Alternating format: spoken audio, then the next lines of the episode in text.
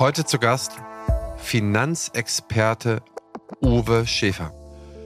Uwe war viele Jahre im Vorstand eines der größten Factoring-Unternehmens und steht mir heute Rede und Antwort zur These die Zukunft der Praxisfinanzen.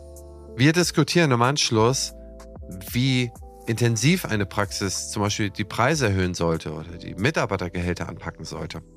Und so entwickelt sich eine ja, launige Unterhaltung. Die ist ein bisschen länger als eigentlich vorgesehen, aber es gibt so viele Detailaspekte, Zuliefererketten, Fremdlabordinge, Materialkosten, Factoringgebühren und so weiter, über die man sprechen sollte und über die wir gesprochen haben, so dass es auch eine längere Folge diesmal geworden ist. Aber ich glaube, für jeden sind da unglaublich viele Takeaways mit dabei. Insofern ab ins Thema. Mein Name ist Christian Henrizi, ich bin Geschäftsführer der Opti Health Consulting. Ich bin euer Host und wünsche euch viel Spaß bei dieser Episode. Herzlich willkommen zum Praxisflüsterer Podcast Staffel 8 Zukunft der Zahnmedizin, die Thesen der dentalen Vordenker.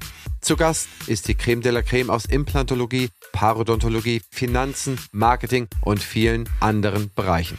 Sie stellen ihre Thesen auf, begründen sie und im Anschluss diskutieren wir sie. Lass dich von den bahnbrechenden Ideen dieser visionären Köpfe inspirieren, bereite dich und deine Praxis auf die Zukunft vor und werde nachhaltig noch erfolgreicher. Partner der Staffel ist die BFS. Lieber Christian, vielen Dank für die Einladung zu deinem Podcast. Du hast ja gesagt, ich soll mal zur wirtschaftlichen Entwicklung eine These aufstellen und das habe ich gerne getan. Meine These ist, Zahnärzte haben die Corona-Krise 2020 und 2021 sehr gut gemeistert. Aber umso mehr sind sie jetzt als Unternehmer gefordert. Wie komme ich zu der Aussage, dass die deutschen Zahnärzte die Corona-Krise 2020 und 2021 gut gemeistert haben? Dazu möchte ich gerne die Zahlen heranziehen, wie sie sich in 2020 und 2021 ergeben haben. Erinnern wir uns doch einmal zurück an den 13. März 2020. Bis dahin lief das Jahr eigentlich ganz gut. Die Umsätze in den Praxen waren stabil. In den letzten Jahren ist man regelmäßig zwischen drei und vier Prozent im Schnitt gewachsen. Und so lief das Jahr 2020 eigentlich auch los. Dann kam der 13. März, es war ein Freitag obendrein. Und was passierte da? Es wurde ein bundesweiter Lockdown ausgesprochen. Das heißt, an diesem Wochenende waren natürlich alle in der Republik hochgradig verunsichert, wie es denn am Montag weitergeht. Am Montag ging es so weiter, dass ähm, Praxen teilweise geschlossen wurden, Patienten wegblieben, die Standesvertreter vor Besuchen in Zahnarztpraxen gewarnt haben. Diese hohe Verunsicherung sowohl auf Seiten der Inhaber als auch auf Seiten der Patienten als auch auf Seiten der Mitarbeiter führte dazu, dass im zweiten Quartal 2020 die Umsätze deutlich zurückgingen. In manchen Regionen in Deutschland betrug der Rückgang gerade in den südlichen Regionen bis zu 70 Prozent im Schnitt. Diese Rückgänge führten natürlich zu massiven Unsicherheiten bei den Inhabern. Man hat überlegt, wie man darauf, auf diese spezielle Situation reagieren kann. Und die Reaktion darauf war im Großen und Ganzen unternehmerisch hervorragend. Die Zahnärzte selber haben mit ihren Mitarbeitern gesprochen, sie ins Boot geholt, ihnen Sicherheit gegeben, ihnen auch die Aussicht formuliert und man ist gemeinsam aktiv geworden. Man hat gemeinsam mit den Patienten kommuniziert, man ist in die Öffentlichkeit gegangen und hat gezeigt, es ist wichtig, auch in diesen schwierigen Corona-Zeiten zum Zahnarzt zu gehen, was für diese Mundgesundheit zu tun und insgesamt eben dafür gesorgt, dass die Patientenzahlen langsam aber stetig wieder nach oben gingen. So gesehen schloss dann das zweite Quartal ungefähr mit einem Umsatzrückgang im Schnitt von 25 Prozent. Jetzt war die große Frage, was tut man denn weiter? Wie wird sich das Jahr weiterentwickeln? Standesvertreter haben zwar gewarnt, dass man diesen Rückstand, der im zweiten Quartal entstanden ist, nicht mehr aufholen wird und dass man Hilfen bräuchte für die Praxen. Die Inhaber haben eigentlich ihren Standesvertretern ein besseres belehrt. Man hat die Arbeitszeiten erhöht, man hat sich auf Behandlungen konzentriert, die einen höheren Wert darstellen. Und auch wenn der Prophylaxe deutlich weniger zu tun war, hat man insgesamt in den Praxen doch die Zeit sehr gut genutzt und mit anspruchsvollen Arbeiten dies gefüllt. Insgesamt führte das im Jahr 2020 dazu, dass der Umsatzrückgang aus dem zweiten Quartal fast vollständig bzw. vollständig aufgeholt wurde. Wer jetzt schon mal in einem meiner Vorträge war zu Grundlagen der Betriebswirtschaftslehre für Praxisinhaber, der wird sich an meinen Standardspruch erinnern, die Grundregel der BWL, die ja sagt, Liquidität vor Rentabilität vor Umsatz. Also die Umsatzseite haben die Zahnärzte in den Griff bekommen. Was haben sie aber noch getan? Natürlich das Thema Rentabilität. Wir hatten zum einen zu sehen, dass ab dem zweiten Quartal und mit den auftretenden Lieferengpässen Hygieneartikel, Handschuhe und andere Dinge deutlich teurer wurden.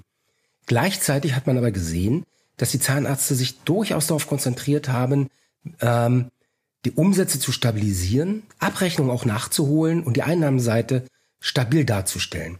Gleichzeitig ist beim Ausgabeverhalten vorsichtiger geworden und es führte dazu, dass es man im Jahr 2020 bei gleichen Umsätzen etwas weniger ausgegeben hat. Wenn man beides natürlich zusammen addiert, gleicher Umsatz, weniger Ausgaben, ergibt das mehr Gewinn. So gesehen hat man ergebnistechnisch das Jahr 2020 gut abgeschlossen. Jetzt der entscheidende Punkt, Liquidität, Zahlungsfähigkeit. Die deutsche Regierung und die deutsche Politik hat ja sehr gut auf Corona erstmal reagiert, indem sie die Liquidität der privaten Haushalte und der Unternehmen sichergestellt hat. Ähnliches haben auch die Zahnärzte getan.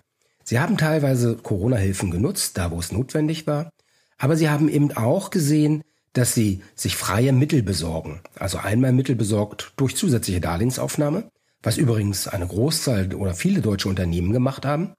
Gleichzeitig haben sie diese Darlehen aber nicht benutzt, um jetzt die Konsumausgaben zu erhöhen, sondern man hat diese Gelder zurückgelegt. Man kann sagen, im Schnitt wurden die Liquiditätsreserven um circa 50 Prozent erhöht. Da, wo man vorher vielleicht eine finanzielle Reichweite, das heißt, was passiert, wenn ich kein Geld einnehme, aber die Ausgaben weiter bestreiten muss, also diese finanzielle Reichweite von ungefähr zwei Monaten auf drei Monate erhöht. Auch das ist erstmal eine unternehmerisch sehr, sehr gute Leistung. Ferner hat man weitere Liquiditätsreserven genutzt, beziehungsweise auch in Zusammenarbeit mit seinen Dienstleistern versucht zu verbessern.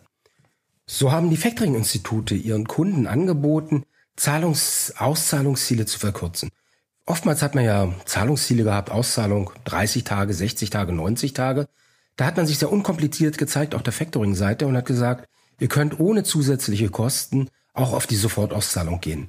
Das ist natürlich eine Liquiditätsreserve, die man dort schafft, die es sehr unkompliziert möglich machte, freie Liquidität zu nutzen und die wirtschaftliche Situation weiter zu stabilisieren. Zusammenfassend lässt sich also sagen, die deutschen Zahnärztinnen und Zahnärzte haben in ihren Praxen unternehmerisch insofern hervorragend reagiert, dass sie erstens es geschafft haben, die Mitarbeiterseite zu stabilisieren. Zweitens, die Kommunikation oft mit den Patienten aufzunehmen und dafür zu sorgen, dass diese wieder in die Praxen kamen.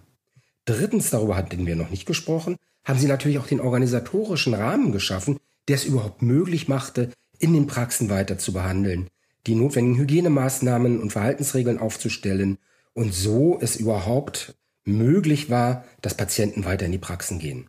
Ja, und der vierte Bereich umfasst alles, was die Finanzen angeht. Da geht es um die Themen Liquidität, Rentabilität und Umsatz. Umsätze waren stabil, weil Patienten wieder in die Praxen kamen und auch hochwertige Arbeiten in Anspruch genommen haben. Zweitens, die Rentabilität durch die stabilen Umsätze und ein niedrigeres Ausgabeverhalten sogar besser waren als im Vorjahr. Und drittens, man Liquiditätsreserven geschaffen hat, mit denen es sich sicherer und ruhiger schlafen ließ, weil man jederzeit zahlungsfähig war.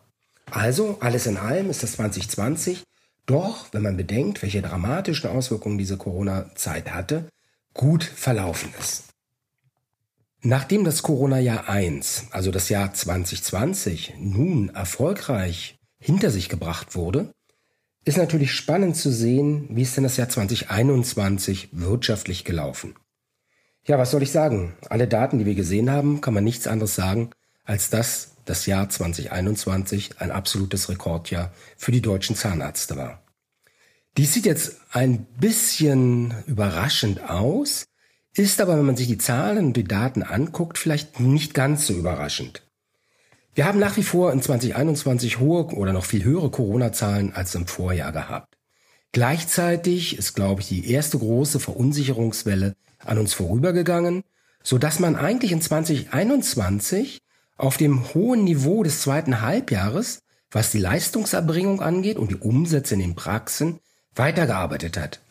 Nach wie vor hat man nicht viel Zeit mit Urlauben nutzen können, sondern hat sich im Wesentlichen in diesem Jahr auf die Praxen konzentriert. Das führt dazu, dass das Umsatzniveau, wenn man das jetzt mit 2019 vergleicht, deutlich höher war als in der Vergangenheit. Und jetzt ist ja Folgendes passiert in 2020. Wir hatten ein extrem niedriges zweite Quartal, was die Leistungserbringung und auch die Umsätze anging. Extrem niedrig heißt ja in diesem Fall irgendwo 25 Prozent im Schnitt unter Vorjahr. Diesen Einbruch, den es damals in 2020 gab, gab es nunmehr in 21 nicht. Das führt dazu, dass man über das ganze Jahr über gleichmäßig gearbeitet hat und die Umsätze dementsprechend gleichmäßig geflossen sind. Ja, so gesehen war das Jahr 2021 in allen vier Quartalen gut, zumindest auf dem gleichen Niveau wie in 2020 und das zweite Quartal deutlich besser. Von daher darf es eigentlich nicht überraschen, dass die Umsätze in den deutschen Zahnarztpraxen um im Schnitt 10% beziehungsweise knapp darüber gewachsen ist. Wenn man jetzt natürlich anführen will und sagt, Mensch, die deutschen Zahnärzte und Zahnärztinnen in der Corona-Krise machen mehr Umsatz, dann ist da natürlich auch ein Basiseffekt dabei, weil 2020 das Wachstum null war, jetzt in 2021 bei 10 Prozent. Wenn ich jetzt beide Jahre zusammen betrachte, ist es im Schnitt 5 Prozent und damit eigentlich nicht weit weg, auch von den historischen Wachstumsraten. Zwar sind im Jahr 2021 auch die Kosten gestiegen, im Schnitt um die 4, 5, 6 Prozent, aber durch das starke Umsatzwachstum haben sich die Ergebnisse in den Praxen deutlich verbessert. Der durchschnittliche Gewinnzuwachs, und das ist jetzt wirklich eine überraschende Zahl, der durchschnittliche Gewinnzuwachs in den deutschen Praxen lag bei circa 15 Prozent. 15 Prozent Gewinnwachstum ist natürlich eine Wahnsinnszahl. Das war sicherlich eine absolute Rekordzahl seit Einführung des Festzuschusses in 2004. Jetzt ist das natürlich immer so eine Sache, wenn man von Durchschnittswerten spricht. Durchschnitt heißt immer auch, dass es Praxen gibt, die deutlich darunter liegen und auch Praxen gibt, die deutlich darüber liegen. Wenn wir uns jetzt die Zahlen im Detail angucken, dann kann man folgende Ableitungen treffen für das Jahr 2021. Erstens, Praxen in Stadtrandlagen oder in ländlichen Regionen haben sich in der Corona-Krise deutlich besser entwickelt als Innenstadtpraxen. Wenn man sich das anguckt, ist das vielleicht auch logisch. Was passiert jetzt in Corona-Zeiten? Das heißt, Menschen sind viel häufiger im Homeoffice. Touristik, Gastronomie, Kultureinrichtungen, große Bürocenter sind natürlich deutlich weniger frequentiert, als es in der Vergangenheit der Fall war. Das führt dazu, dass die Menschen jetzt verstärkt zum Zahnarzt gehen, dort, wo sie auch wohnen. Das heißt, wenn ich meinen neuen Zahnarzt suche, suche ich mir den nicht mehr in dem Umfeld meines Arbeitsplatzes, sondern ich suche mir den im Umfeld dort, wo ich wohne und wo ich dann schnell auch mal aus dem Homeoffice rüberhuschen kann. Also von daher haben es Stadtrandlagen doch jetzt deutlich einfacher gehabt als die Innenstadtpraxen. Die zweite Auffälligkeit, die wir feststellen konnten, ist, dass mittelgroße Praxen sich überdurchschnittlich gut entwickelt haben. Sie haben eine relative Stabilität auf der Umsatzseite gezeigt, sie haben Manövriermasse gehabt, um auf der Kostenseite zu reagieren und man hat auch die Möglichkeiten gehabt, im Marketing und Kommunikation zu investieren, um so seinen Patienten schnell aufzuzeigen, dass man sicher bei ihnen behandelt wird. Also da ist auch doch eine deutliche Tendenz zu sehen, die die mittelgroße Praxis eben etwas bevorteilt zur Großpraxis. Wahrscheinlich auch bedingt dadurch, dass die Inhaber dort noch eine höhere Nähe zu ihren Mitarbeitern haben, als es in großen Strukturen der Fall sein kann. Das ist jetzt kein Muss, das wird in der einen oder anderen Großpraxis auch ganz anders gewesen sein. Und mit Großpraxis meine ich Praxen mit über drei Millionen Umsatz.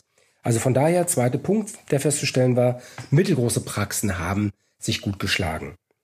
Die kleineren Praxen haben sich in 2020 sehr gut geschlagen, haben aber in 2021 auf stabilem Niveau doch mit erheblichen Kostensteigerungen zu, zu kämpfen. Ja, und das dritte Feld, was auffällig war, ist eigentlich oder liegt im Verhalten der Praxisinhaber. Wie haben die Inhaber auf die Krise reagiert? Es gibt Praxen, die extrem vorsichtig geworden sind und sich kaum noch was getraut haben. Andere Praxen haben im Gegensatz dazu ihren Kurs mehr oder minder unvermindert weiter fortgesetzt und sie haben auch weiter investiert. Auch das war ganz deutlich in den Zahlen zu sehen, dass Praxen, die weiter investiv geblieben sind, in der Krise deutlich besser abgeschnitten haben. Und deutlich besser heißt, dass Umsatz und Gewinn im Schnitt mehr als doppelt so hoch gewachsen sind wie bei allen anderen Praxen. Das ist schon eine Auffälligkeit, die zum Nachdenken anregen sollte, wie man sich in Krisenzeiten verhalten kann. Ich persönlich glaube, dass die Grundlagen für das gute Ergebnis in 2021 in der zweiten Jahreshälfte 2020 gelegt wurden und dieses gute unternehmerische Verhalten, was dort an den Tag gelegt wurde, dazu führte, dass die Praxen in 2021 ein wirklich hervorragendes Ergebnis hingelegt haben. Ja, nun ist das Jahr 2021 ja schon lange vorbei. Das Jahr 2022 läuft schon zehn Monate. Und wenn man jetzt reinguckt in die Daten, was, die wir jetzt sehen, wie läuft es denn in 2022? Wo wir gerade von der Zukunft sprechen, die BFS ist eines der führenden Health-Tech-Unternehmen auf dem deutschen Gesundheitsmarkt. Was ich besonders spannend finde, ist ihr Digital Health Dialogue. Hier werden die Gesundheitsthemen der Zukunft aufgelistet und gemeinsam diskutiert. Auch ich bin dabei und stelle meinen Gästen daraus Fragen, wie zum Beispiel, wie wird die Digitalisierung dein Arbeiten verändern oder wie ticken die Patienten und Patientinnen von morgen. Mach mit und trage deinen Teil dazu bei, die Digitalisierung patientenfreundlich und praxisnah zu gestalten, damit die Medizin von morgen zum Vorteil für alle wird. Zu finden ist diese unter meinebfs.de-dhd. Ich wiederhole, meinebfs.de-dhd. Sie sind Zahnmedizinerin und möchten ihr betriebswirtschaftliches Know-how verbessern, haben aber keine Zeit und Lust auf lange Anreisen und verpasste Zeit mit der Familie, geschlossene Praxis und dergleichen. Mit unserem Fernstudium zum Dental Manager lernen Sie komplett digital und wann Sie möchten. Sie lassen sich von namhaften Referenten der Dentalbranche schulen, bequem von zu Hause aus. Sichern sich bei einer Anmeldung bis zum 31.12.2022 30% Einführungsrabatt auf die Teilnehmergebühr. Mehr Informationen und Anmeldemöglichkeiten finden Sie unter www.dentalmanager.online. Nachdem die Jahre 2020 und 2021 als die eigentlichen Corona-Startjahre sehr positiv für die Praxen in Deutschland gelaufen ist, läuft das Jahr 2022 unter deutlich schwierigeren Rahmenbedingungen. Dies spiegelt sich auch in den Zahlen, die wir jetzt zum Halbjahr 2022 analysiert haben, deutlich wider. Das Jahr ist natürlich gekennzeichnet durch eine noch größere Unsicherheit, den Krieg in der Ukraine, Inflation, steigende Zinsen, Material- und Lieferengpässe, die es allen schwer macht, die Zukunft zu planen. Und das bildet sich in den Zahlen insofern wieder, dass wir im Schnitt Umsatzrückgänge in den Praxen sehen und noch deutlichere Ergebnisrückgänge. Und hier sollte man sich einmal vor Augen führen, was passiert eigentlich, wenn folgende Dinge gleichzeitig passieren? Man muss nur einmal überlegen, wie wahrscheinlich kann es denn sein, dass die Kosten in den Praxen um 5% steigen. Ich glaube, da wird mir jeder zustimmen, 5% Kostensteigerung ist etwas, was ich durchaus im Blick haben muss. Das Zweite ist, was passiert bei den hohen Corona-Zahlen, den Krankheitsfällen, die ich jetzt auf Mitarbeiterseite habe, auf Patientenseite, Behandler und auch auf Inhaberseite? Das führt natürlich zu Behandlungs- und Umsatzausfällen. Wie wahrscheinlich ist es, wie hoch ist das Risiko, hier 5% Umsatzrückgang zu verzeichnen? Wenn ich jetzt eine durchschnittliche Praxis nehme mit einer Umsatzrentabilität, das heißt das Verhältnis von Einnahmeüberschuss zu den Honorareinnahmen von 25% Das ist ein Wert, den viele mittelgroße und große Praxen in Deutschland realisieren. Jetzt nur einmal ein Rechenbeispiel. Angenommen, eine Praxis macht 2 Millionen Einnahmen, hat 1,5 Millionen Kosten und einen Gewinn von 500.000 Euro. 500.000 Euro zu 2 Millionen sind eben 25 Prozent. Was passiert? Umsatzrückgang 5 Prozent heißt 2 Millionen mal 5 Prozent, 100.000 Euro weniger Einnahmen. Kostensteigerung 5 Prozent.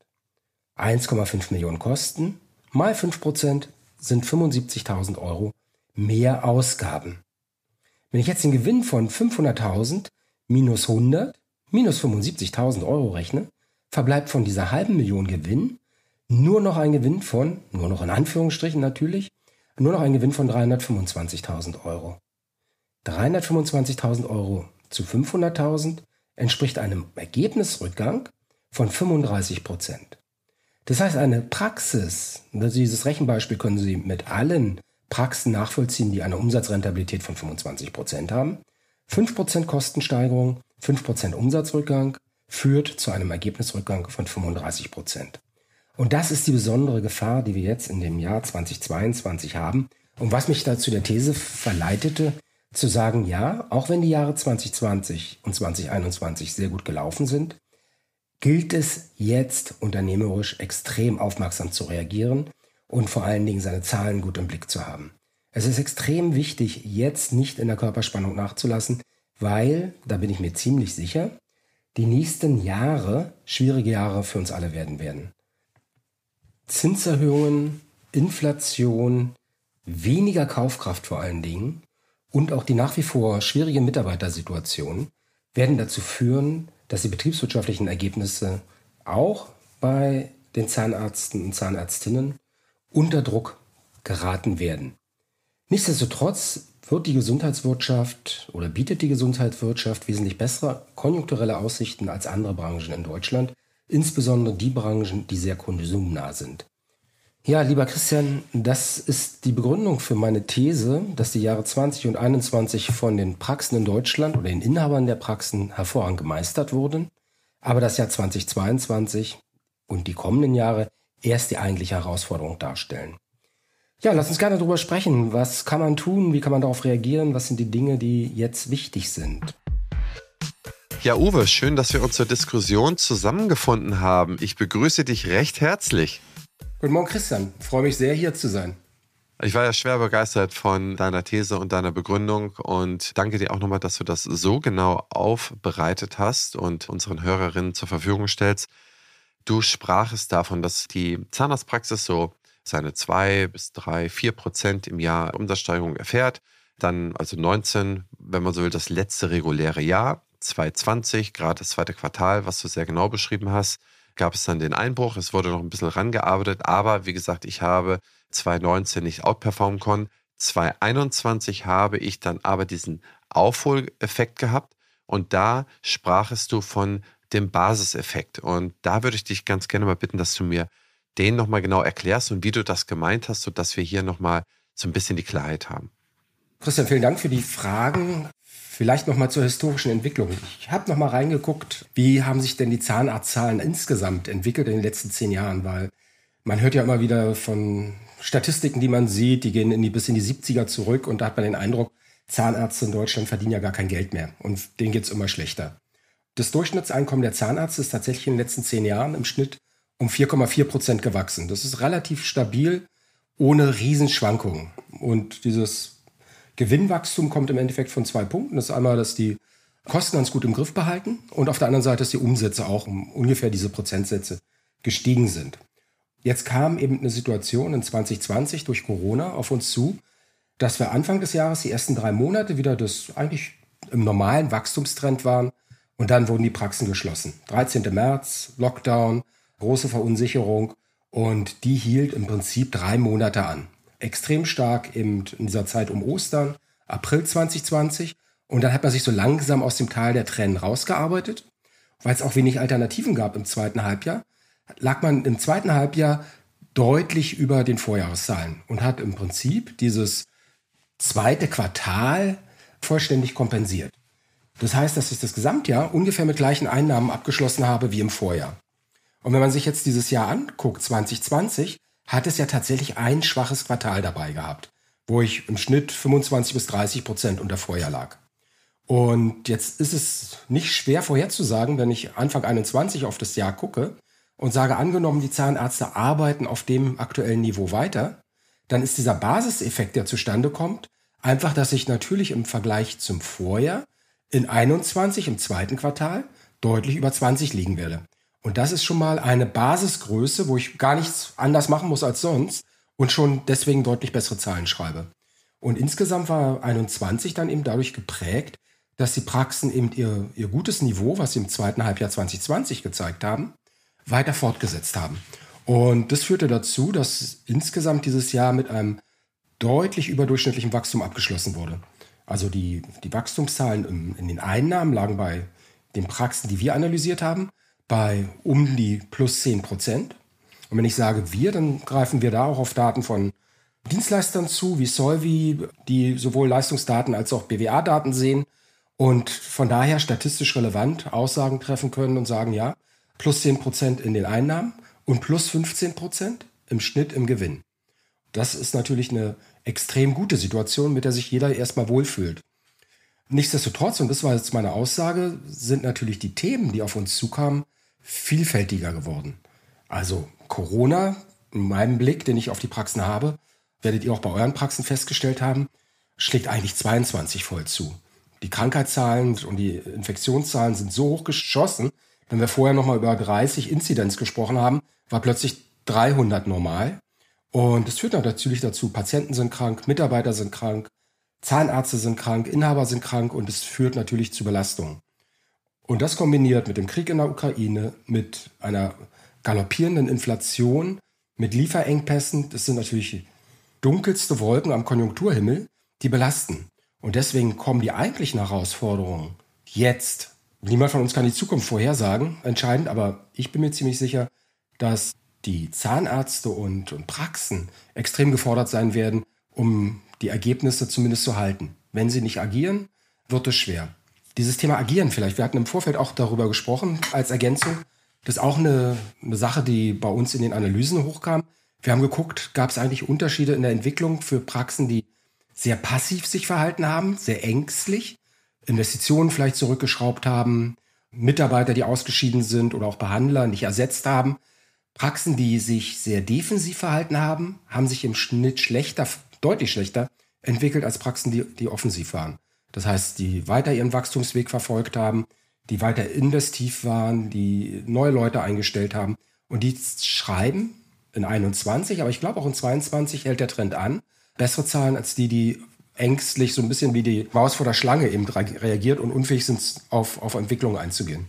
Ja, das sieht man ja auch immer bei den Praxisabgaben. Wir haben so festgestellt, so der Peak der Praxis ist immer so bei 55 Jahre des Inhabers, also Altersjahre des Inhabers. Dann habe ich eigentlich den höchsten Wert meiner Praxis und wenn ich signifikant weiter investiere, das heißt, wenn ich eine dynastische Nachfolgeoption hätte, das heißt, Sohn oder Tochter in einer äh, zahnmedizinischen Uni studieren oder schon als Arzt ausgebildet ist, dann wird in der Regel weiter investiert. Wenn ich nicht weiter investiere, dann sehe ich ab 50, ab dem Inhaberalter von 50 sehen wir häufig eine zunehmende Investitionszurückhaltung. Dann sehe ich wirklich dahinscheidende Praxiswerte. Ähm, denn die, die Praxis ist nicht mehr so leistungsfähig. Der Umsatz, der geht langsam zurück. Das sieht man auch immer nur so langsam, aber über drei, vier Jahre sieht man das. Das heißt, die Investition schlägt natürlich rein, dann habe ich höhere Kosten. Und wenn ich es dann irgendwie über ein paar Jahre abschreibe, dann sehe ich das vielleicht ein bisschen über die Jahre verteilt. Aber ich sehe eigentlich immer mit Investitionen ein Mehr. Da kann man eigentlich die Lanze als, als Mini-Exkurs mal dafür brechen, dass man wirklich bis zum Ende weiter investiert. Ich habe das schon mal erzählt, aber mein, meine Eltern sind Landwirte und hier bei uns im Dorf waren 18 Landwirte, als ich ein kleiner Junge war. Jetzt sind es noch zwei oder drei. Und die, die keinen Nachfolger haben, die haben dann irgendwann auch keinen neuen Trecker mehr gekauft. Ne? Die haben irgendwann nicht mehr die Einzäunung gemacht. Die haben irgendwann nicht mehr die Drainage gemacht. Drainage heißt die Flächen mit äh, entsprechenden Rohrsystemen trockengelegt, sodass man die auch bewirtschaften kann. Das heißt, es ist dahin degeneriert, wenn man so will, ja. Und dann konnten die auch irgendwann nicht mehr weiter investieren, weil sie dann auch nicht mehr die Erträge hatten. Und ähnlich ist es in jedem Gewerk, in jedem Betrieb und so auch natürlich in der Zahnarztpraxis. Aber Du sagtest, eine Praxis muss reagieren. Spätestens jetzt. Also wir können ja feststellen, die deutschen Zahnarztpraxen haben die Corona-Jahre bis jetzt, wir nehmen jetzt hier Ende Oktober, Anfang November nehmen wir auf. Das heißt, wir können ja 22 mit inkludieren, eigentlich gut überstanden. Ne, man muss ja sagen, relativ stabil alle durchgekommen. Sogar overall muss man sagen, wenn man die Jahre mittelt, 2021, 2022, das ist ja so ein bisschen die Kern deiner Aussage, dann habe ich sogar im Mittel eine gute Zeit gehabt. Aber was jetzt kommt, sind ja die Dinge, die wir jetzt durch die Inflation gesehen haben, die wir durch den Personalmangel sehen und durch andere Sachen. Wie kann eine Zahnarztpraxis denn jetzt reagieren? Was sollte sie machen und was sollte sie deiner Meinung nach in welcher Reihenfolge machen? Vielleicht gehe ich noch mal einen Schritt zurück und wir gucken uns im Detail an, was ist jetzt aktuell besonders der Impact der, der Rahmenbedingungen, die ich habe. Inflation. Übrigens ist die nicht ganz neu. Das, was wir haben jetzt, ist eine Preisinflation in den Konsumgütern. Da, wo ich täglich mein Geld für ausgebe. Bei den Sachwerten haben wir die Inflation schon lange gesehen. Wir haben die Immobilienpreise gesehen, wir haben die Aktienpreise gesehen, wir haben die Edelmetallpreise gesehen. Die sind ja alle schon überproportional gestiegen. Also diese Geldmenge, das, was die Politik seit ja, über zehn Jahren betreibt, Nullzinsen, Erhöhung der Geldmenge, ist natürlich logisch, dass es zu Inflation führt. Und ich glaube, alle Wirtschaftler hat es eher erstaunt, dass wir bei den Konsumpreisen diese Inflation noch gar nicht gesehen haben. Von daher war es eine begnadete Situation für uns alle. Die Konsumausgaben steigen nicht deutlich, aber mein Einkommen ist deutlich gestiegen und meine Vermögenswerte sind gestiegen. Und so gesehen habe ich jetzt in 22 die Situation, dass mein monatlich zur Verfügung stehendes Einkommen sich reduziert. Ähm, ich habe weniger Geld im Portemonnaie. Das heißt, das ist so ein Punkt, der wird auch bei den Patienten natürlich ankommen. Ich habe halt einen bestimmten, also einen Durchschnittshaushalt in Deutschland, der hat 2500 Euro zur Verfügung für seine Konsumausgaben. Davon gehen vielleicht knapp unter 1000 Euro für Miete, Wohnen und Wohnungsinstandhaltung drauf. Und dann habe ich noch Lebensmittel, Genussmittel, da gebe ich vielleicht 400 Euro für aus. Und dann gibt es so andere Ausgaben, die, die dazukommen. Übrigens, fürs Gesundheitswesen gebe ich 100 Euro im Monat aus. Und jetzt ist die Frage, ein Mensch, der weniger Geld im Portemonnaie hat, wo spart er?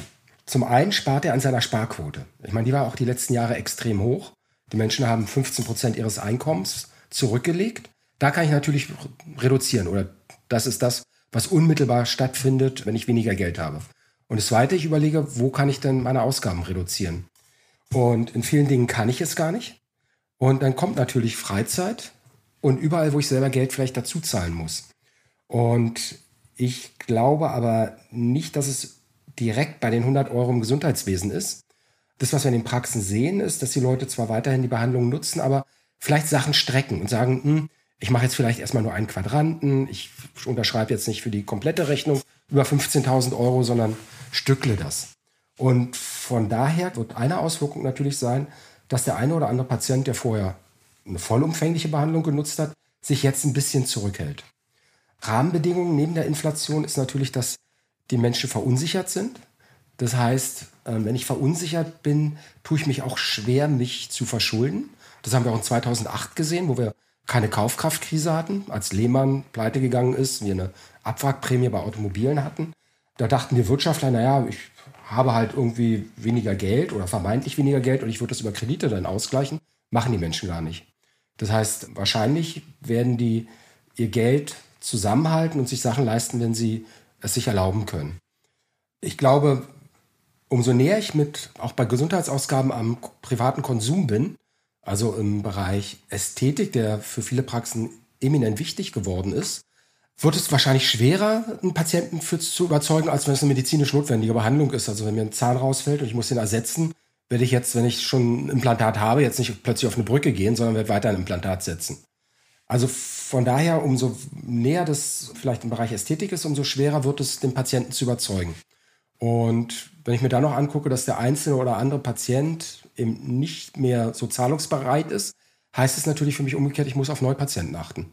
Ich muss stärker kommunizieren, wofür meine Praxis dasteht. Die Dinge kommen nicht mehr von alleine, wie selbstverständlich, sondern ich muss mich da einen stärkeren Fokus drauf legen. Ja, das zum Thema Inflation und, und Kaufkraft. Das Thema steigende Zinsen. Ich glaube, das ist noch nicht ganz so aktuell für die meisten Praxen, die jetzt ihre Finanzierung schon stehen haben. Die haben günstige Zinsen. Das ist, ist großartig, wenn sie langfristige Zinsbindungen haben. Im Konkurrenten nutzen hoffentlich die meisten Inhaber so und so nur in, in Spitzenzeiten. Also von daher wird die, die Zinssteigerung auf die, das Praxisergebnis noch nicht so viel Einfluss haben. Da kann man vielleicht nochmal einen extra Punkt nochmal machen. Was hat das für einen Einfluss vielleicht auf künftige Investitionen? Kernaussage ist es, wenn die Menschen weniger Geld im Portemonnaie haben, muss ich gerade mehr Überzeugungsarbeit leisten, warum das vielleicht sinnvoll ist, für Gesundheitsgeld auszugeben, statt für einen Urlaub.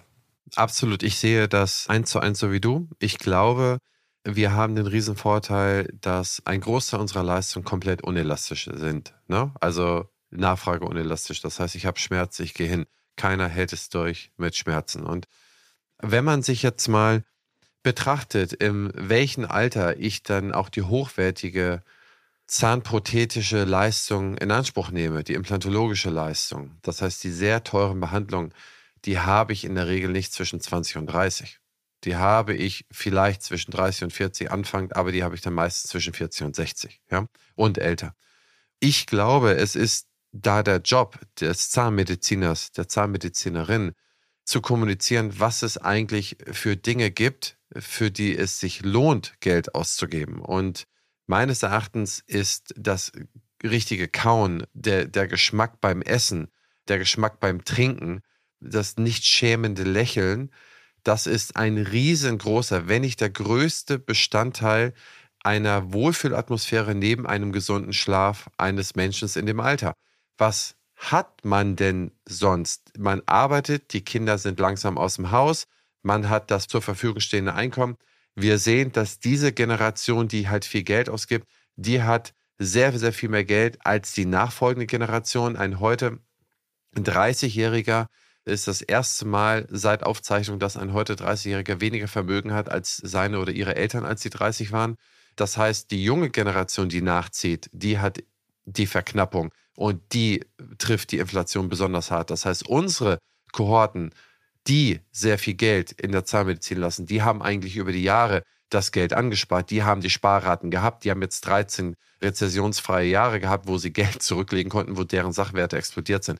Das heißt, hier ist es die Sicherheit, die man geben muss, dass es unumgänglich ist, in seine, wenn man so will, Ästhetik und insbesondere das richtige Essen und Trinken zu investieren. Denn ich bleibe dabei, was hat man denn vom Leben, wenn man nicht lächeln mag in dem Alter, wenn man nicht mehr richtig gerne essen und trinken gehen kann, weil es irgendwo schmerzt oder weil es irgendwie nicht richtig funktioniert. Und ich glaube, an der Stelle haben wir auch wieder den Wettbewerbsvorteil gegenüber allen anderen Branchen. Wo ich so ein bisschen den Punkt sehe, und da würde ich jetzt mit dir sprechen, was ist mit den Kohorten bis 40 Jahren? Du sagtest, die Ästhetikleistung, man würde vielleicht auf die verzichten. Und hier bin ich mir nicht ganz sicher. Würde wirklich jemand auf langsam wieder angelbende Zähne zugehen und sagen, ich möchte dann wieder irgendwie von meinem Niveau runter, dass ich jeden Tag auf Instagram, TikTok und Co zeige, weil ich nicht genug Geld habe, beziehungsweise weil ich das Geld nicht mehr in die ästhetische Zahnheilkunde verteilen möchte? Oder wird da vielmehr mal ein iPhone-Modell übersprungen? Ne, nicht mal jedes Jahr, sondern alle zwei Jahre. Oder andere Konsumausgaben oder kreditfinanzierte Konsumausgaben. Die Generation Z, da gibt es eine Studie in den USA, in Kalifornien, neun von zehn sind verschuldet durch diese Buy Now, Pay Later Modelle und so weiter. Das heißt, ich habe ja eine Generation Z, die scheinbar nicht bereit ist, auf Dinge zu verzichten und sich dann lieber anschuldet, ja, und trotzdem diese Dinge da macht. Das heißt, in meiner Perspektive sehe ich die Zahnmedizin schon einer wieder mal super komfortablen Lage, aber man kommt nicht ohnehin, das bei der älteren Kohorte richtig zu kommunizieren und die Prioritäten klar zu setzen. Bei der jüngeren äh, Generation habe ich dann eher die Frage, kriegen unsere Zahnärztinnen und Zahnärzte das denn genau so vermittelt? Die Priorität äh, bekommen sie die angeboten? Ist das etwas, was dann die Kohorte bis 40 dann beim Zahnarzt sucht oder gehen Sie da auf Ersatzprodukte, gehen Sie an Online-Apotheken, gehen Sie irgendwo anders hin, was dann sozusagen vom Zahnarzt weggeht. Da sehe ich so eine Gefahr. Hast du da ein Gespür für, gerade was die jüngeren Kohorten angeht und deren Drive, deren Leben mit Instagram, mit der Bebilderung des Lebens und Co., was ästhetische Leistung angeht? Hast du da ein Gefühl für? Christian, ich glaube, das ist was ganz wichtig, was du jetzt gerade beschrieben hast. Die Akteure im Gesundheitswesen neigen ja zu besonderem Pessimismus. Eine negative Nachricht wird gleich doppelt und dreifach negativ empfunden, obwohl die großen Rahmenbedingungen eigentlich was ganz anderes sagen. Du hast einmal die Demografiesituation angesprochen, also vor, der, vor dem Hintergrund der demografischen Entwicklung, glaube ich, braucht sich kein, keine gut aufgestellte Zahnarztpraxis irgendwie Sorgen machen, dass Patienten wegbleiben und sie morgen eben niemanden mehr da haben zum Behandeln. Der zweite große Trend, Megatrend ist Ästhetik, gerade bei diesen jungen Gruppen, die du gerade beschrieben hast, zwischen 20, 30 und 40. Das hat ja in den letzten Jahren deutlich zugelegt. Und ich würde es wahrscheinlich sehr aufmerksam verfolgen, aber solange der Trend ungebrochen ist, sollte ich den auch weiter pflegen. Und ich bin ich bin bei dir. Ich glaube auch nicht, dass, wenn ich das als abwäge, wo gebe ich dann mein Geld aus, gebe ich es doch lieber für mich selbst aus, für, für eine sehr nachhaltige, ästhetische Situation, wo ich gerne gerade Zähne haben möchte, wo ich gerne helle Zähne haben möchte, wo ich halt so und so am, am Selbstoptimieren bin. Ich sehe nicht, dass die Krise jetzt plötzlich alles umdreht. Glaube ich nicht. Nichtsdestotrotz, glaube ich, ist es notwendig, die Dinge nicht alleine laufen zu lassen, weil ich habe natürlich die Rahmenbedingungen, die Kostensteigerung auf der einen Seite und auf der anderen Seite, wenn ich mir die Ergebnisse einer Praxis angucke, dann hat es ja viel mit Auslastung zu tun. Wie sind meine Räumlichkeiten ausgelastet? Wie sind meine Mitarbeiter ausgelastet? Wie effizient arbeite ich? Ich hatte heute Morgen mit einem Praxisinhaber kurz gechattet und er sagt, Uwe, ich habe schon nicht viele Termine und heute wurden mir fünf Termine abgesagt. Aus den unterschiedlichsten Gründen. Das sind die Sachen, die halt Umsatz kosten. Gar nicht mal auf die Kaufbereitschaft, sondern weil jemand eben am Morgen eben feststellt, dass er eben sich nicht gut fühlt und einfach wegbleibt. Und ich glaube, da muss ich mein Augenmerk hinbekommen, dass die Patienten, ich glaube, da sind wir uns einig, die sind grundsätzlich da. Die Patienten sind auch bereit, dafür Geld auszugeben. Aber ich muss sehen, dass meine Abläufe so sind, dass ich auch ausgelastet bin. Da bist du besser Experte als ich. Dass ich meine Recalls pflege, dass ich eben meine Terminwartelisten habe, dass ich reagieren kann, wenn dann was ausfällt. Auch ein bisschen Patientenerziehung. Also ich kann nur sagen, ich bei meinem eigenen Zahnarzt würde mich nie trauen, Prophylaxetermin abzusagen. Weil der hat mich so erzogen, dass ich innerhalb von sechs Monaten keinen neuen kriege. Und da fällt mir das natürlich extrem schwer, da irgendeine Verschiebung hinzunehmen. Ja, also von daher, die Rahmenbedingungen insgesamt, ich glaube, da kann sich jeder von uns glücklich schätzen, im Gesundheitswesen oder beziehungsweise im Dentalmarkt zu arbeiten. Nichtsdestotrotz sind die Anforderungen einfach, einfach größer. Ja, es entledigt sich dadurch trotzdem nicht Unternehmertum und dass man unternehmerisch denkt und handelt. Ja, Unternehmer ist für mich immer derjenige, der durch Krisen gehen kann, der den Aufschwung natürlich beherrscht. Das, in den letzten 13 Jahren konnte keiner als Unternehmer große Fehler machen, weil wir Aufschwung hatten. Aber man muss auch dann die Krisen beherrschen. Und ich bin deiner Meinung, man muss jetzt etwas tun.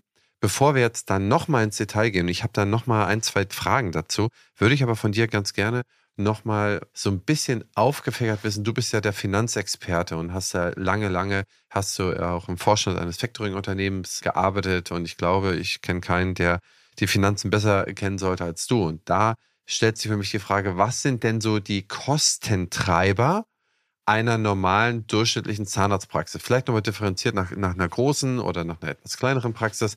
Aber was sind die Kostentreiber und wie haben die sich jetzt durch die Inflation, durch die, also wenn man so will, Konsumenteninflation, wie du gesagt hast, wie haben die sich verändert? Das heißt, was hat die Ausgabenseite der Praxis im Detail erhöht?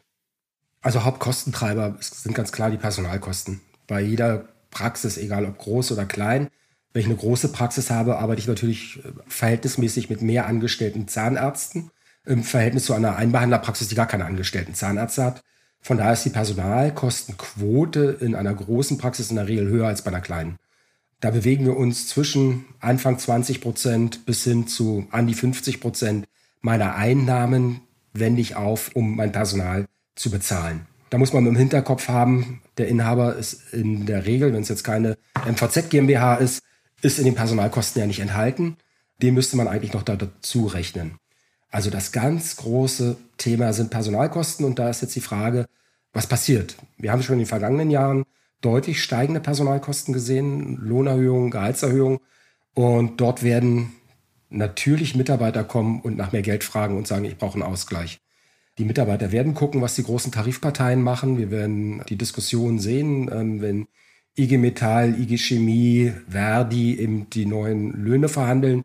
Ich kann mir nicht vorstellen, wenn da 4, 5 Prozent Lohnerhöhungen kommen, dass sich die Mitarbeiter in den Praxen da zurückhalten. Weil wir haben immer noch die Situation, es gibt zu wenig Personal und ich bin ja fast ein bisschen erpressbar als Inhaber zu sagen, huch, was mache ich denn, wenn der Mitarbeiter dann woanders hingeht? Ich glaube, da muss man sich einfach für wappnen. Wie reagiere ich auf diese Frage? Und da kann ich einfach nur antworten mit Strukturen, indem ich halt Gehaltsstrukturen habe, indem ich Begründungen habe, warum, wann, welche Gehälter vielleicht steigen, indem ich vielleicht auch verweise auf das, was ich in der Vergangenheit gemacht habe, indem ich vielleicht auch transparent mache, wo so eine Praxis gerade steht, dass man sich nicht alles unbedingt leisten kann.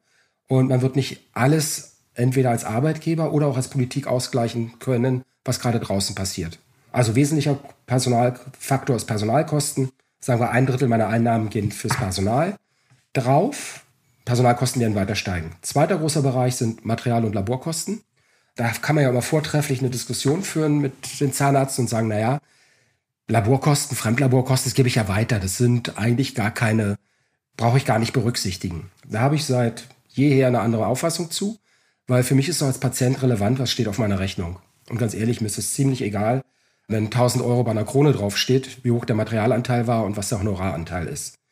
Auf jeden Fall, wenn Material- und Laborkosten steigen, und das haben sie bereits in 22, dann verteuert sich grundsätzlich erstmal die Rechnung. Und ein Patient denkt schon drüber nach, hm, kann ich mir das leisten oder nicht? Und der Arzt hat ja auch eine bestimmte Preisvorstellung und kann jetzt überlegen, erhöht er seinen Gesamtpreis für diese Behandlung, damit er weiter auf sein Honorar kommt, oder bleibt er im Preis konstant? Wobei ich glaube, der wichtigste Punkt ist, jetzt aktuell auch über die eigenen Preise nachzudenken. Wenn wir sehen, wir haben eine Inflation von fast 10 Prozent, Preise im Gesundheitswesen selber sind in diesem Jahr um 2 Prozent gestiegen. Das ist eine Aufgabe für, für jeden Unternehmer, für eine ausreichende Marge zu sorgen. Aber Material- und Laborkosten, also reines Praxismaterial, sind vielleicht 5% vom, von den Einnahmen einer Praxis. Laborkosten ganz davon abhängig, was für ein Behandlungsspektrum ich habe, wie stark bin ich prothetisch tätig. Aber das kann auch schon mal 10, 15 Prozent betragen. Wesentlicher Kostenfaktor. Dritter Punkt, der eine Relevanz hat, sind dann Mieten. Mieten liegen zwischen 2 und 10 Prozent meiner Praxiseinnahmen. Da würde ich jedem empfehlen, mal in seinen Mietvertrag zu gucken, was für eine Staffelung er drin hat. Ist es ein normaler Staffelmietvertrag? Wie sind Erhöhungen geregelt oder ist es ein Indexmietvertrag? Wenn es ein Indexmietvertrag ist, der an die Inflation gekoppelt ist, wird er hier deutliche Steigerungen sehen, weil die eins zu eins dann weitergegeben werden können über den Mietvertrag. Macht so gesehen, angenommen ich habe 5% Mietkosten, 10% Erhöhung, habe ich auch wieder 0,5% von meiner Rendite, die weggeht. Ja, und dann habe ich eigentlich als größere Posten eigentlich nur noch Instandhaltung und Praxiseinrichtungen. Da gehen vielleicht insgesamt auch nochmal 5% für, für in Anspruch genommen. Da werde ich natürlich auch Preisanhebungen haben. Ich glaube, viele Industrieunternehmen, Handel, Industrie haben schon reagiert. Wenn ich jetzt natürlich 10% Steigerung bei einem Kostenfaktor von 5 habe, dann sind es 0,5% insgesamt, die, die, die ich weniger Ergebnis habe. Wenn ich das gleiche aber bei den Personalkosten habe, ist es natürlich deutlich aufwendiger und es zu kompensieren fällt natürlich schwerer. Also von daher, das sind die großen Kostentreiber. Ich erlaube mir mal da mal eine Bemerkung. Ich glaube, dass das in den Griff zu bekommen ist in den Praxen. Du hast es vorhin beschrieben, wir hatten richtig gute Jahre. Und die führen natürlich dazu, dass ich durchaus auf der privaten Seite meine Ausgaben auch gesteigert habe, weil das Einkommen dementsprechend war. Und wir sehen doch, dass finanzielle Probleme in den Praxen im ersten Schritt eher von der privaten Seite kommen, als dass sie aus der Praxis direkt kommen. Dass Praxen jetzt Verlust machen plötzlich, das sehe ich nicht. Aber wenn ich weniger Einnahmen habe, muss ich natürlich sehen, wie reagiere ich. Und vielleicht ein Beispiel eines Inhabers, den ich betreue. Der ist Alleininhaber einer Praxis, hat einen Gewinn von 500.000 Euro. Bei dem ist tatsächlich der Gewinn jetzt um 150.000 Euro gefallen, weil Umsatz runter, Kosten hoch. Und das würde ich sagen, 350.000 Euro Gewinn für einen Einzelinhaber ist immer noch überdurchschnittlich. Aber der hat seine Tilgung privat auch so angelegt, dass er 200.000 Euro im Jahr tilgt. War vorher möglich, jetzt absolut nicht mehr. Also von daher ich glaube, die Awareness, also diese Aufmerksamkeit, die muss hoch bleiben für Entwicklung. Deswegen bin ich auch ein Freund, spätestens jetzt mehr Transparenz in seine eigene wirtschaftliche Situation zu bringen und Entwicklungen zu verfolgen. Es ist jetzt nicht der Aufruf, jetzt grundsätzlich sein Praxiskonzept zu überarbeiten, wenn ich sehe, die Patienten sind nach wie vor da, die Umsätze entwickeln sich in die richtige Richtung.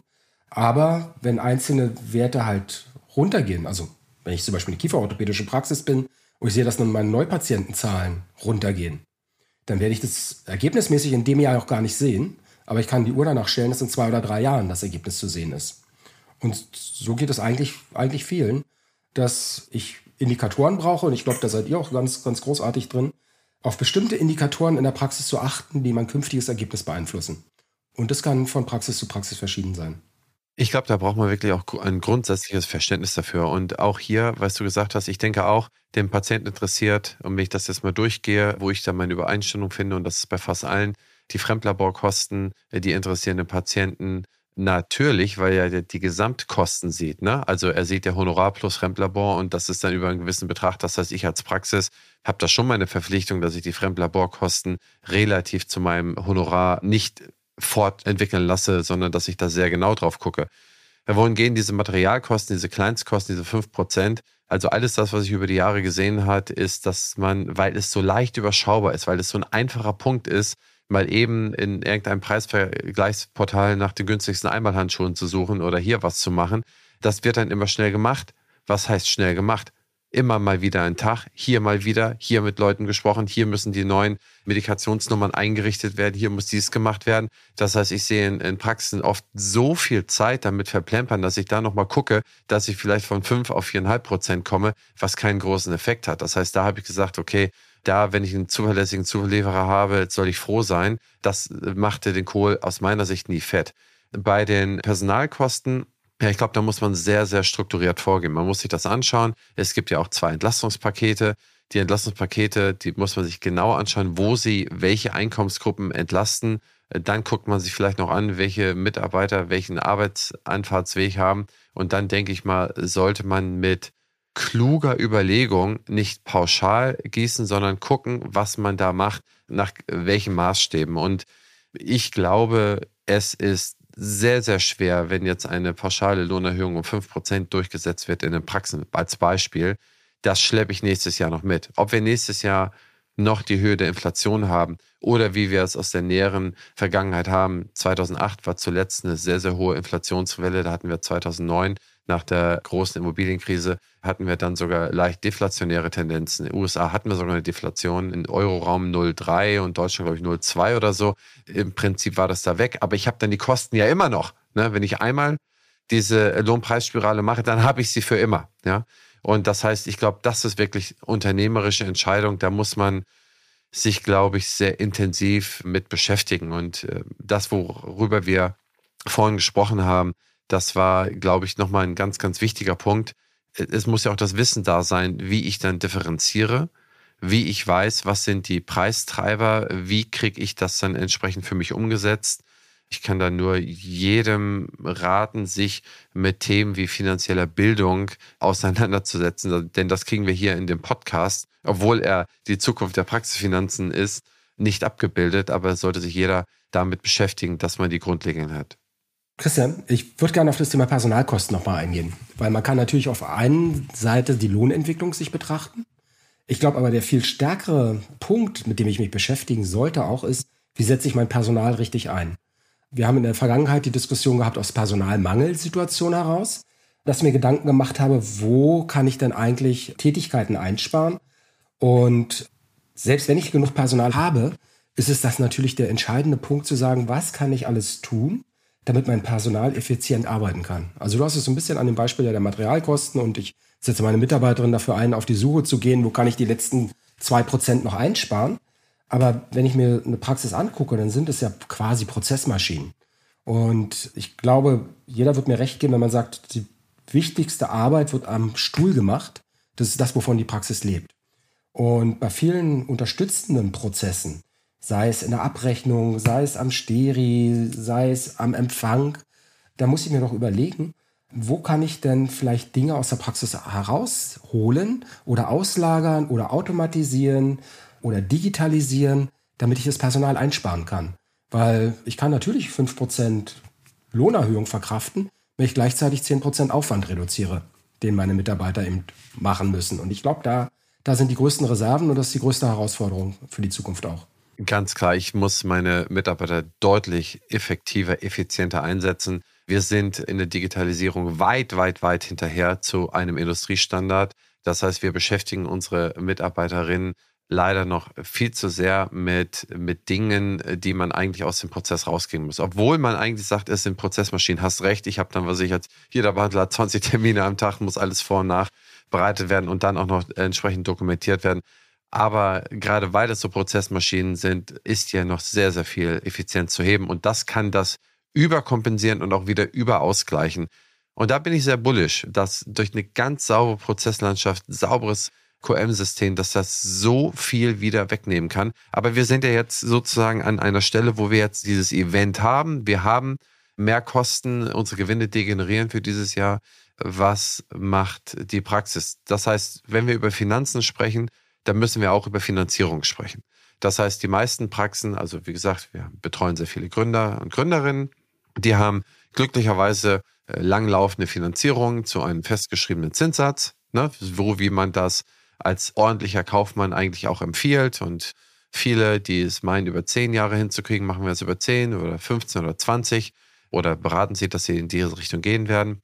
Nun gibt es zwei Szenarien. Einmal habe ich ja auch einen laufenden Cashbedarf in der Praxis, also einen laufenden Umschlags-Cashbedarf, wo es ja gewisse Finanzierungsmöglichkeiten gibt. Und ich habe diejenigen, die jetzt aus der Zinsbindung rauslaufen. Das heißt, die vor beispielsweise die Unglücksraben, die vor zehn Jahren auf zehn Jahre Zinsbindung gemacht haben und jetzt rauslaufen und bisher, was weiß ich, zwei Prozent bezahlt haben und jetzt das Fortfolgeangebot mit fünf Prozent auf den Tisch kriegen. Frage eins: Wie siehst du das als, wie gesagt, absoluter Factoring-Experte, das Umschlagsvermögen in der Praxis, das rausgehende Geld, das reingehende Geld? Wie wird sich dieser Kreislauf verändern? Wird er sich verändern? Wird hier etwas passieren oder läuft das so weiter, wie es bisher gelaufen ist? Vielleicht nochmal kurzer Blick zurück. Was haben die Zahnärzte 2021 gemacht? Wie übrigens auch viele Unternehmen. Sie haben erstmal ihre Liquiditätsreserven im Moment erhöht. Das heißt, die Kontostände sind bedingt äh, dadurch, dass ich eben sparsamer mit meinem Geld umgegangen bin, eben, dass ich halt finanzielle Mittel oder Quellen erschlossen habe, wie zum Beispiel bei Factoring-Instituten auf Sofortauszahlung umzustellen. Vielleicht habe ich Zahlungsziele irgendwo vereinbart, aber so grundsätzlich habe ich erstmal Sachen ergriffen, Maßnahmen ergriffen, um die Liquidität in der Praxis zu erhöhen.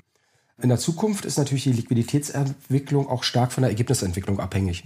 Gehen meine Gewinne zurück, geht automatisch auch der Beitrag zurück, der mir in der Praxis zur Verfügung steht.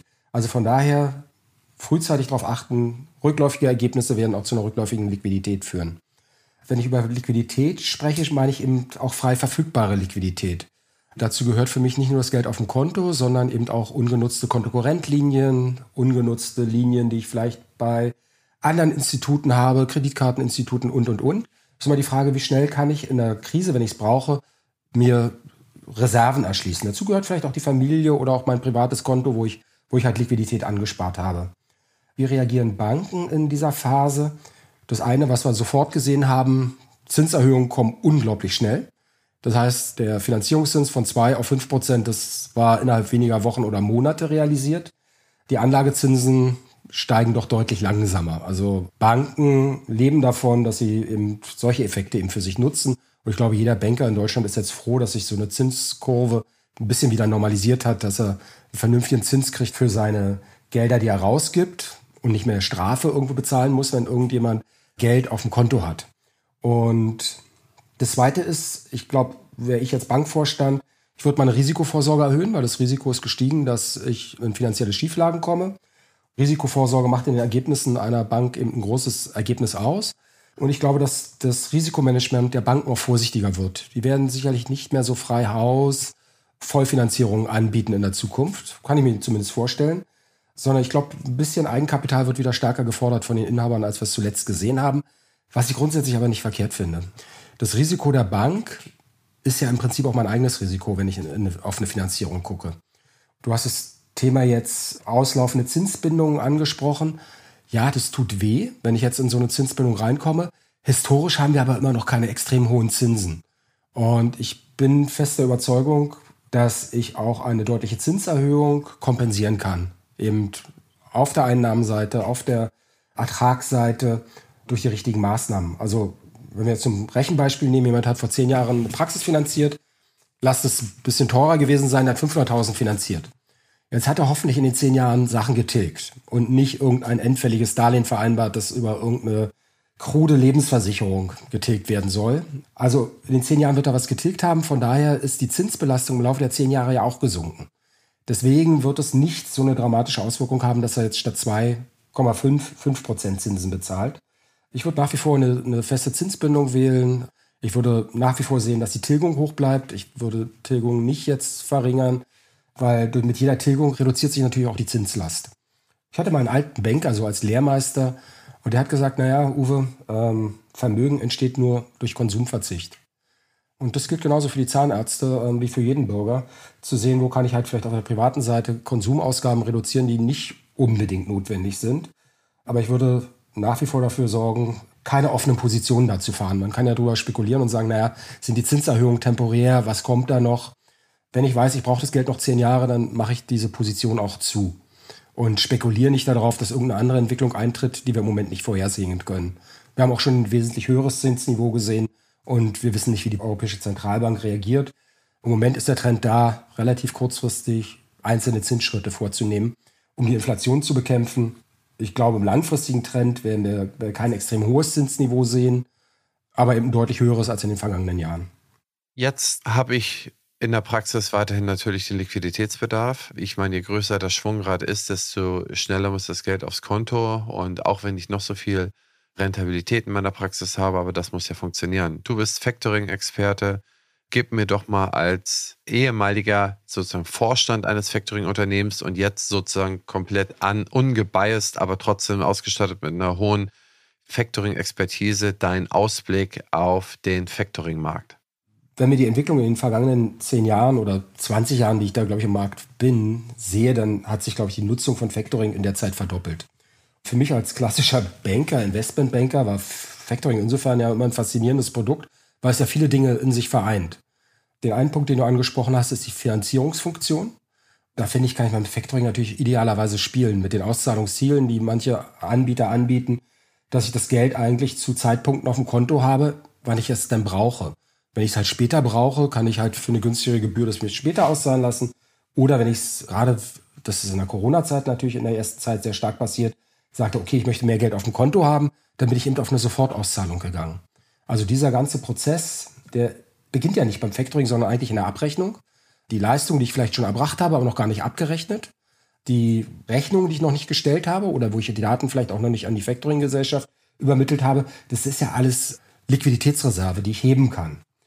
Was vielleicht grundsätzlich zum Factoring zu sagen ist, die kämpfen natürlich auch mit den Zinserhöhungen. Wir haben ja in den letzten zehn Jahren, glaube ich, ja nur sinkende Factoring-Preise gesehen und meines Erachtens ist die Zeit vorbei. Wenn sie es nicht schon getan haben, glaube ich, dass die Preise deutlich anziehen werden, aber es ist immer noch von einem niedrigen Niveau. Liquidität kostet jetzt eben, eben Geld und es bleibt natürlich bei einer Factoring-Gesellschaft, die sie vorher das Geld fast umsonst bekommen hat. Die müssen jetzt auch zwei, drei, vier Prozent Zinsen bezahlen.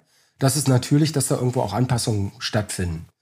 Der zweite Punkt, ich glaube, das ist fast für mich jetzt ein, ein sehr essentielles Thema für viele, was in der Vergangenheit gar nicht so stark war, ist die Risikovorsorge.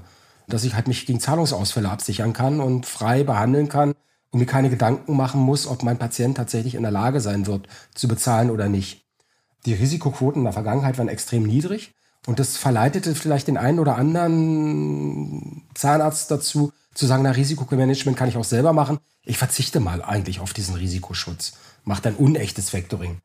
Ich glaube, wir können schwer vorhersehen, wie es den Einzelnen treffen wird im Sinne seines eigenen Einkommens und seiner Zahlungsfähigkeit.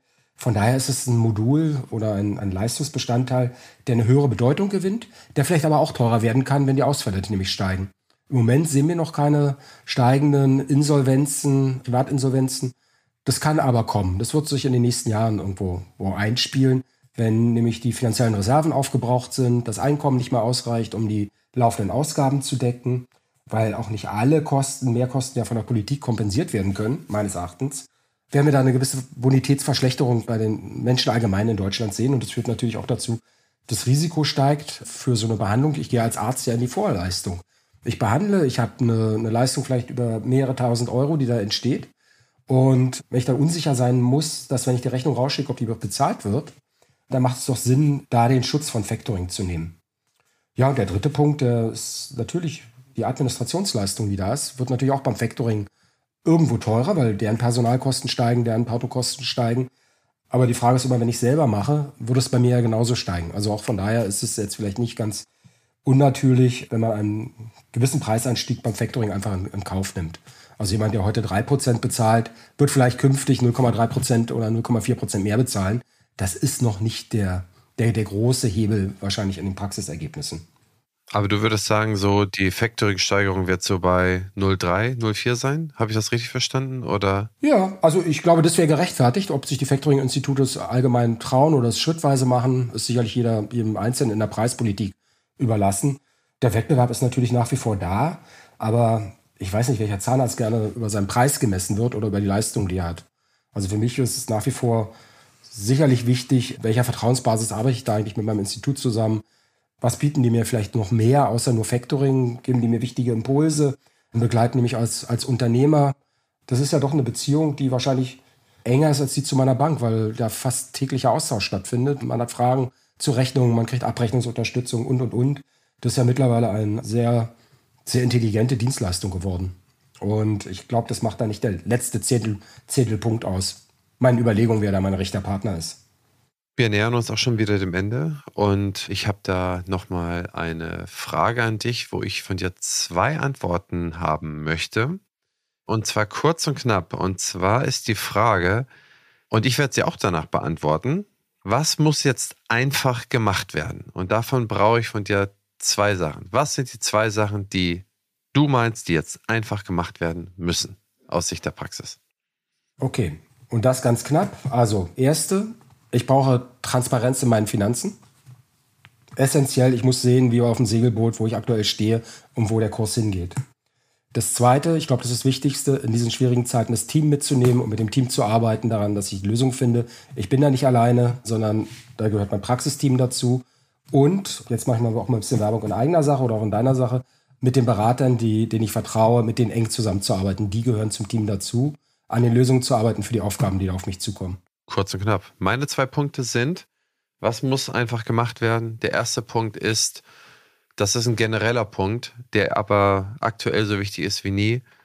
Man muss sich bilden, was die Finanzen angeht. Und äh, ich habe gerade eine Statistik, die hatten wir vorhin schon mal gesprochen, Statistik gefunden, dass hinter den Deutschen sind nur die Leute aus UK, aus Großbritannien, schlechter in der finanziellen Bildung. Und ich finde es ein Dilemma, egal wie oft ich mit Gründern, mit Zahnärzten spreche, wie es da mit der finanziellen Bildung beschert ist, dass man in Aufschwungphasen ein völlig überdimensioniertes Risiko eingeht, teilweise eine variable Finanzierung macht bei Nullzinsen, wo man sich langfristig für nicht viel mehr sichern könnte, wo man mit guten Argumenten dann jemand nicht von abbringen kann.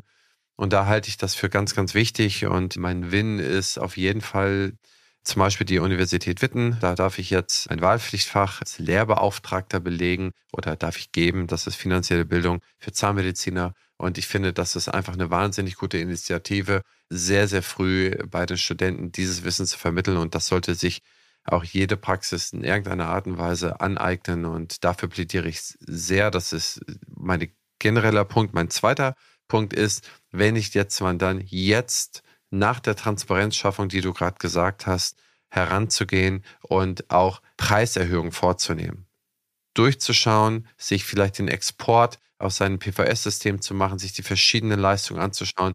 Im gesetzlichen Bereich kann man ja nichts machen, ist auch über die Jahre angepasst worden, das ist alles fein, aber im privaten Bereich muss ich gucken, wo muss ich meine Faktoren für welche Leistung erhöhen, dass ich da eine Preissteigerung vornehme, dass ich mich da auch vernünftig refinanzieren kann. Und selbst wenn ich es nicht machen will, dass ich wenigstens die Transparenz habe, die du gerade beschrieben hast.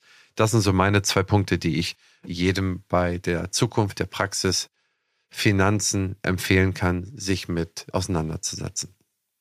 Ja, Uwe, ich bin begeistert und danke dir für das Gespräch, für die Diskussion, für die Möglichkeit, dass ich auch selber reden könnte, was ich am liebsten mache. Ich rede über mich und meine Sachen und auch, dass du mir da auch einen Raum für eingeräumt hast. Aber insbesondere fand ich das super spannend, dass du mir so viele coole und nette Insights gegeben hast. Und Uwe ist Strategieberater, langjähriger Vorstand der Health AG, ist ein absoluter Finanz- und Health-Experte und ein gutmütiger, angenehmer, lieber Mensch mit einem absoluten Expertenwissen. Und ich danke dir, lieber Uwe, dass du mir hier ja zu Rat und Tat und Antwort gestanden hast. Und ich wünsche dir ein tolles drittes Quartal, eine schöne Vorweihnachtszeit. Christian, dir auch und allen Hörern auch und erfolgreiche Zeiten und keine Angst vor der Zukunft. Uwe Schäfer von der M-Company. Ich hoffe, euch hat das Spaß gemacht. Wenn ihr Fragen habt, schickt sie mir oder schickt sie Uwe. Ich packe Uwes E-Mail-Adresse in die Shownotes rein. Wenn ihr da Fragen habt, vielleicht gibt es ja einen guten Austausch. Wenn euch das gefallen hat, dann bewertet uns bitte mit 5 Sternen bei Spotify und iTunes und hinterlasst einen kleinen Satz. Das hilft sehr beim Algorithmus. Zum nächsten Mal, ihr und euer Christian Henrizi.